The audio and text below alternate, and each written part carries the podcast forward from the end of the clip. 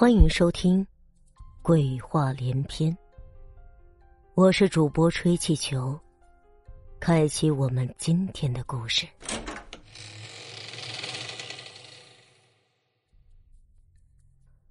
古银镯三，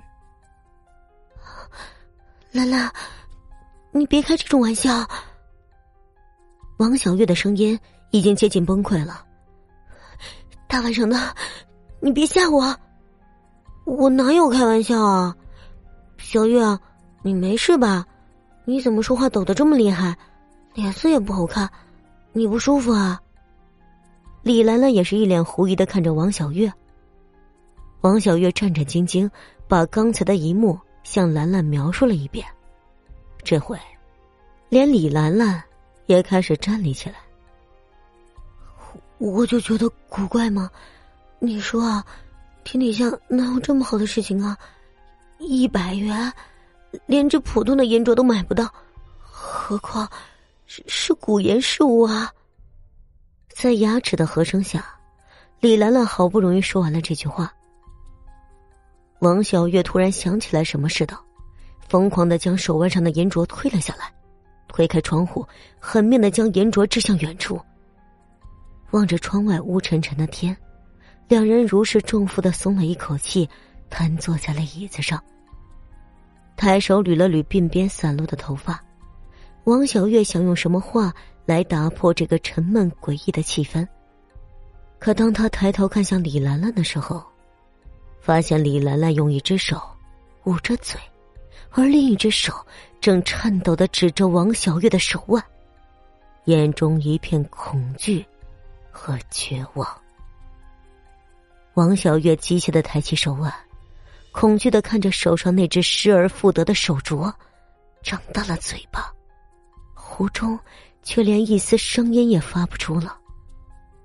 不知过了多久，终于还是李兰兰先开了口：“他，他，他会把我们怎么样？”王小月惨然道。他刚才说过，这个银镯是他的相标和使命。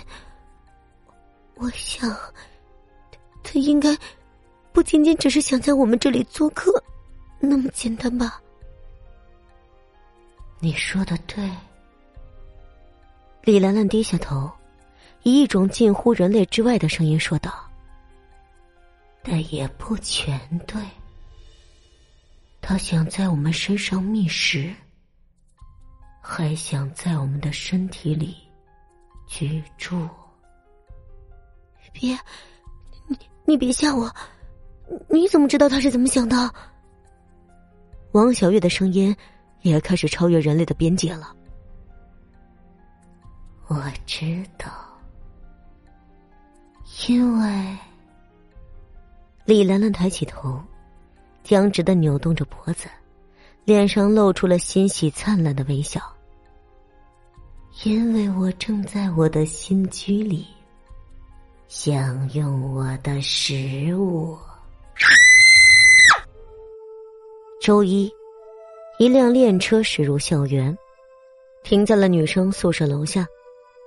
两个穿着白色制服的男子下车，走入宿舍楼。十分钟后。他们扛着一个黑色的练尸袋走了出来，在他们身后，一群女生搀扶着哭得死去活来的兰兰，跟着走了出来。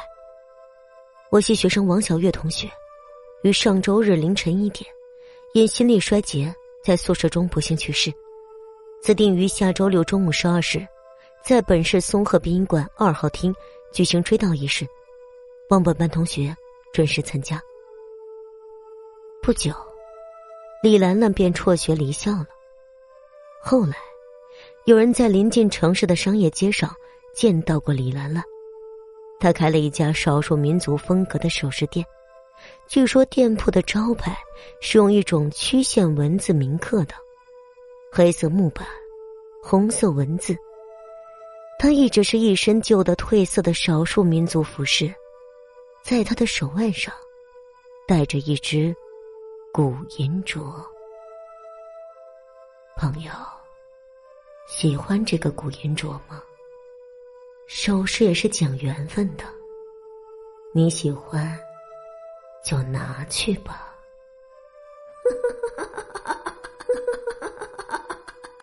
本集播讲完毕，感谢您的收听。